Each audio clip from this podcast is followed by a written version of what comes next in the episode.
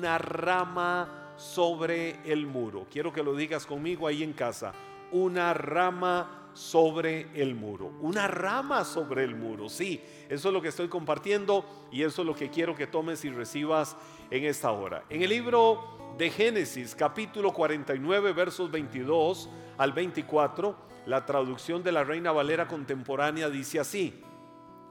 José es una rama con frutos, rama con frutos junto a una fuente, cuyos vástagos cubren todo el muro. Los arqueros lo hostilizan, es decir, le hacen la vida hostil, le hacen la vida, decimos en Costa Rica, de cuadritos. Y en su odio le lanzan flechas, pero su arco se queda tenso y los brazos se les entumecen ante el poder del fuerte de Jacob, ante el nombre del pastor, la roca de Israel.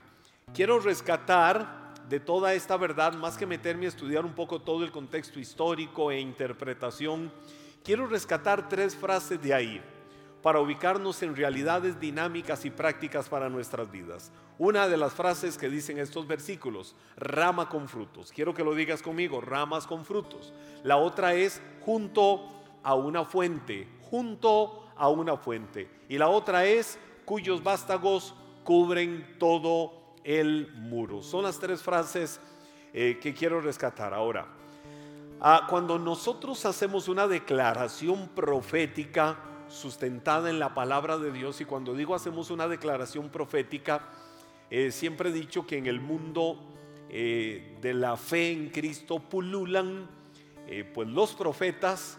Y perdón si a alguno le suena grosera esta frase, yo la uso como un vocablo popular, pululan los profetas y los projetas, projetas. La expresión jeta suena un poco grosera, se dice en el vulgo, se dice afuera, eh, para referirse a cuando alguien abre mucho la boca, cuando alguien eh, profiere palabras, a veces muy feas con la boca, y entonces dicen abrió la jeta. Eh, suena un poco grosera, por lo menos de manera práctica o de manera natural, normal, yo no la uso. la uso para contextualizar esto de, hay a veces profetas de Dios y hay projetas Profeta es, yo le digo a aquel que dice cosas en nombre de Dios sin que Dios nunca haya dicho nada. Y a veces ponen a Dios a decir cosas que Dios dice y cuando yo estoy diciendo eso. Y entonces eh, se cometen terribles errores. Y, y muchas veces se tiende a hacerle daño a la gente con estas cosas. Pero bueno, hay profetas de Dios. Y quiero decirte algo.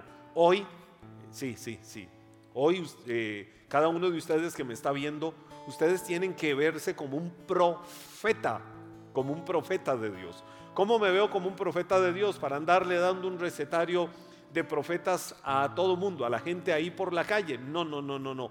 Un profeta de mi propia bendición, un profeta para mi gente, un profeta para mi familia, un profeta para mis finanzas, un profeta para mi salud, un profeta para mi trabajo, un profeta para todo lo que yo hago en la vida. Tenemos que aprender a vernos así cada uno de nosotros. Y cuando hacemos una declaración profética, que esa declaración está sustentada en la palabra de Dios, es decir, en la Biblia, estamos desatando poder lo que estoy haciendo con mis labios es desatar poder. ¿Por qué? Porque estoy pronunciando algo que ya Dios ha establecido. ¿Dónde lo ha establecido? En su palabra. Eh, por su llaga fuimos nosotros curados.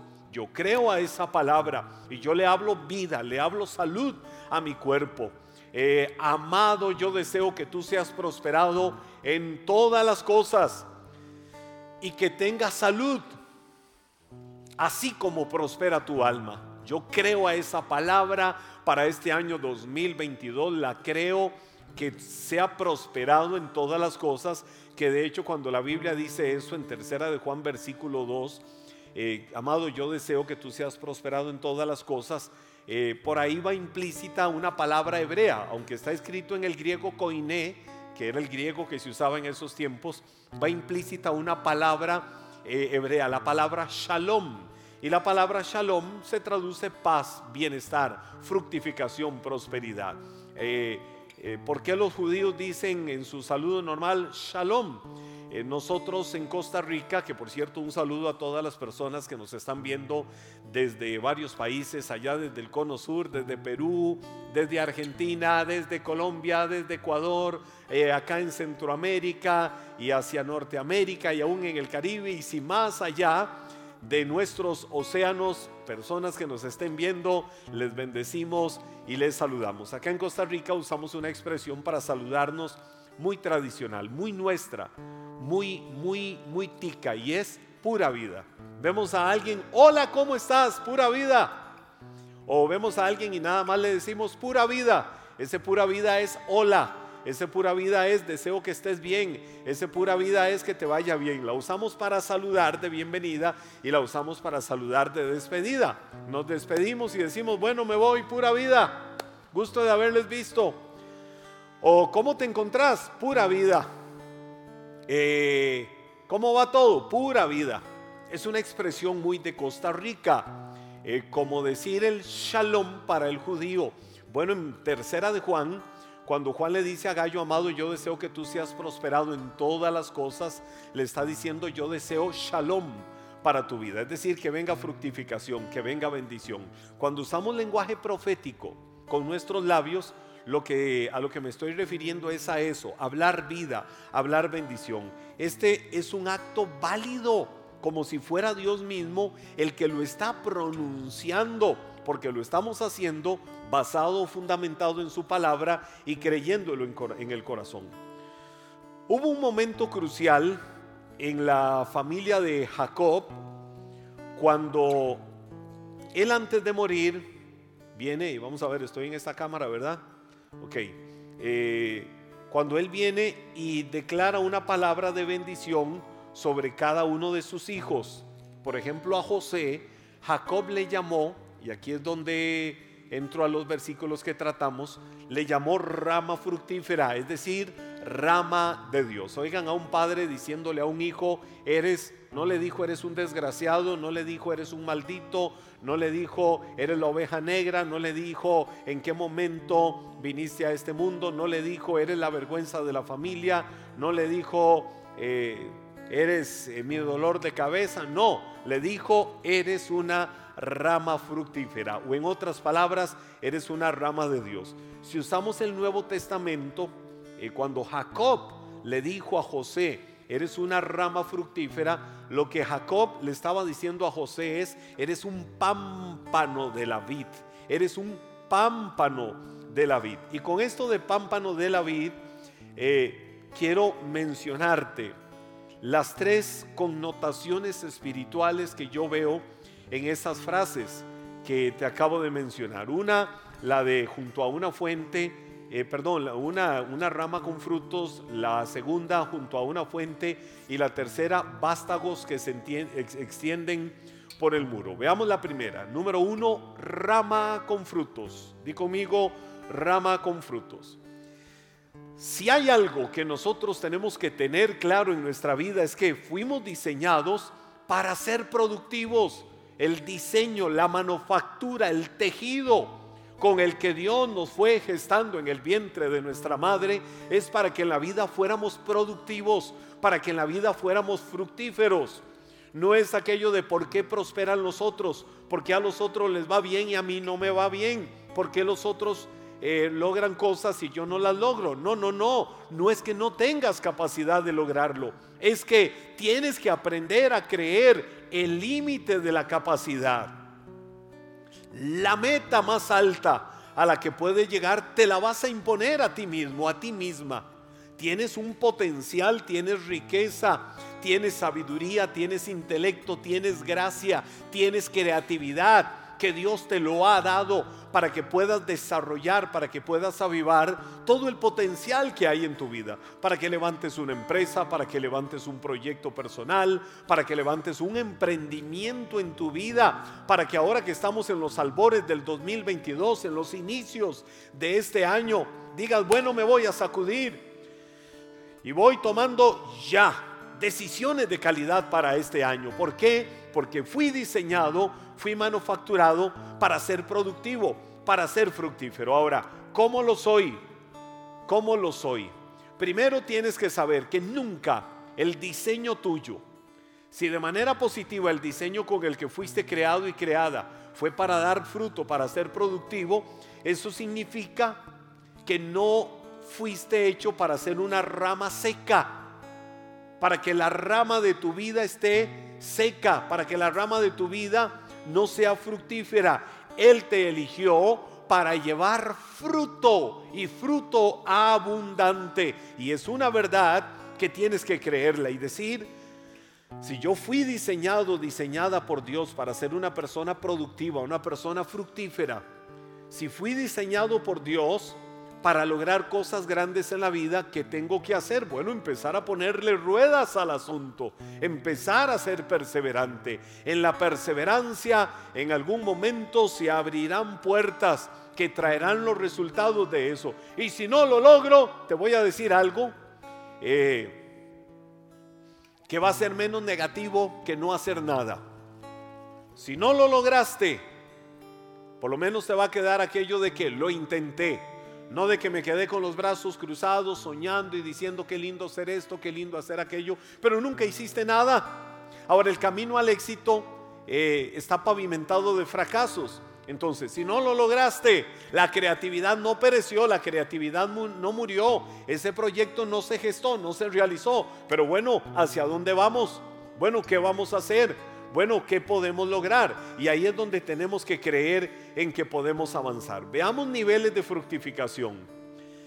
Quiero eh, que lo veas conmigo. Niveles de fructificación.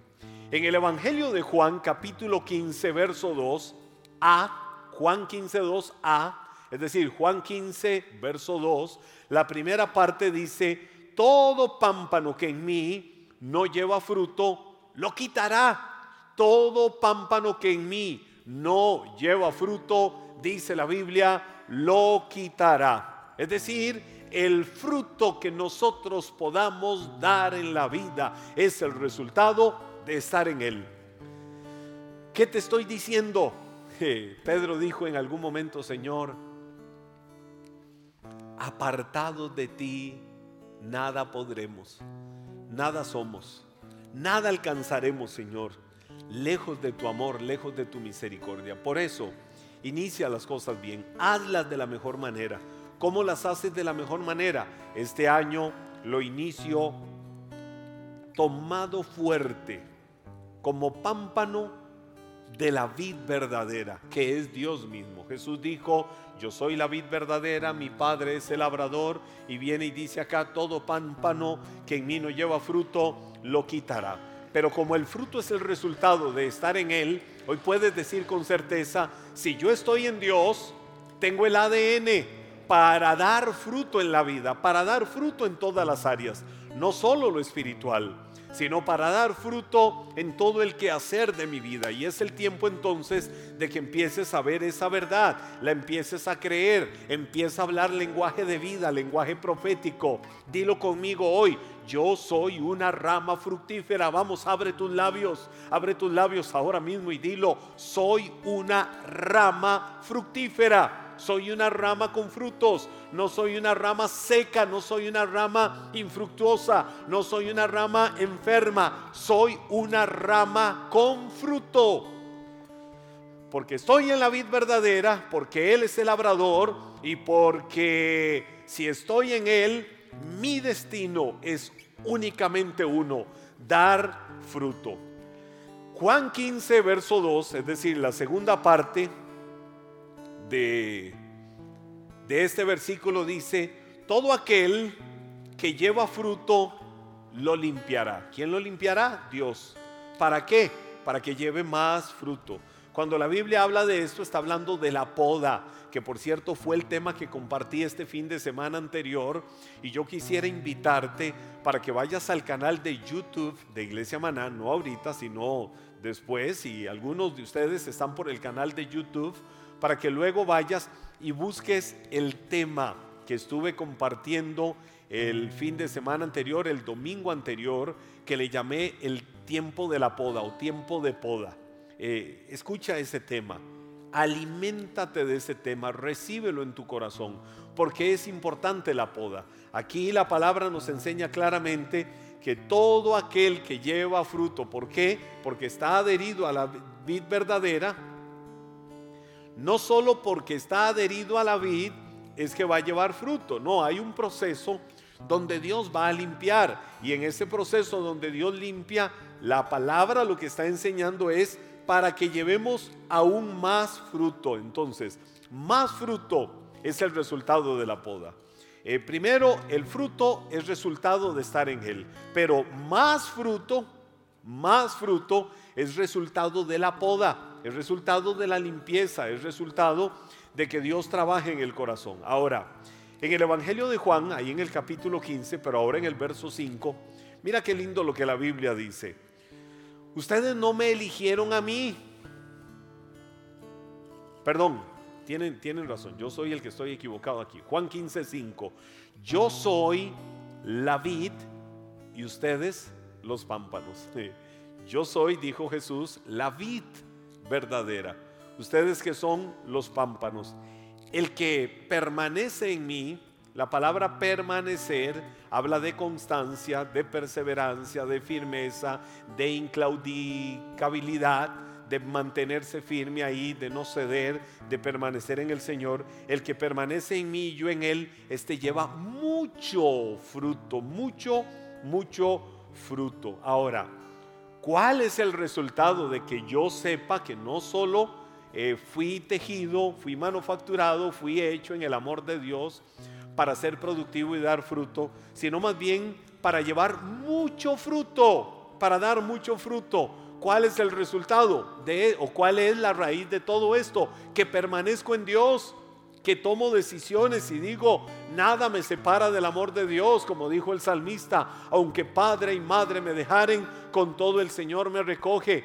Nada va a hacer que yo me aleje del amor de Dios, nada va a traer enfriamiento, nada va a traer a mi vida distracción. Voy a fortalecer mi relación con Dios.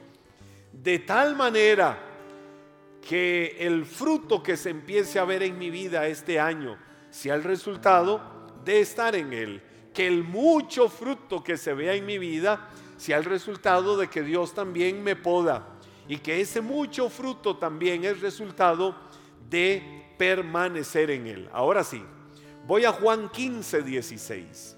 Juan 15, 16, quiero que lo vean conmigo. Dice, ustedes no me eligieron a mí, más bien yo los elegí a ustedes y los he puesto para que vayan, para que vayan y lleven fruto y su fruto permanezca. Esa es la buena voluntad de Dios. Escucha esto, recíbelo y créelo en tu corazón. ¿Cuál es la buena voluntad de Dios? Que sepamos que nosotros no estamos en Cristo porque dijimos voy a ir a Cristo. No, fue que Cristo vino a nosotros que Cristo nos amó, Cristo nos perdonó, Él nos eligió a nosotros, no fuimos nosotros los que lo elegimos a Él, porque Él nos amó a nosotros primero. Y dice la Biblia, los he puesto para que vayan y en ese ir lleven mucho fruto y ese fruto permanezca. Es decir, que el árbol de tu vida nunca se seque. Este año 2022, el árbol de tu vida no se va a secar. El fruto de tu vida va a ser abundante en este año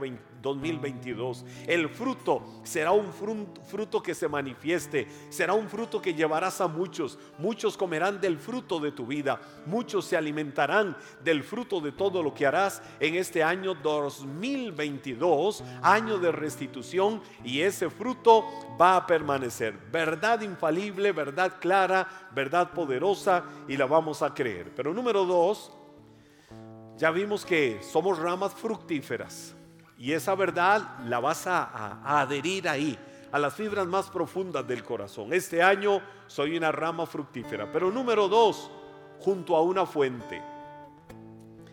Donde está esa rama fructífera junto a una fuente. Qué importante esto. Ah, los árboles que son fructíferos tienen características distintivas. La principal es que están junto a una fuente.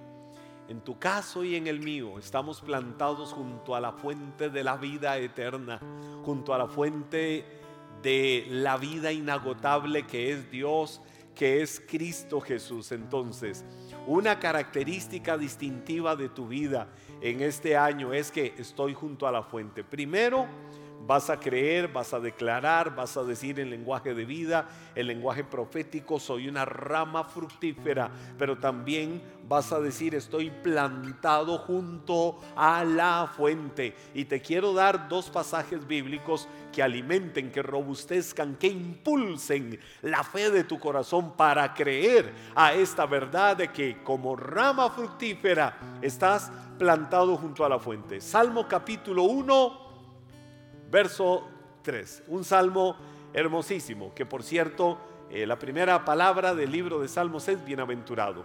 Bienaventurado el hombre que no anduvo en consejo de malos ni en la silla de los escarnecedores se ha sentado, sino que en la ley de Dios está su delicia, en ella medita de día y de noche. ¿Cuál es el resultado de eso? El verso 3. ¿Qué dice el verso 3 del Salmo 1? Ese hombre es como un árbol plantado junto a los arroyos.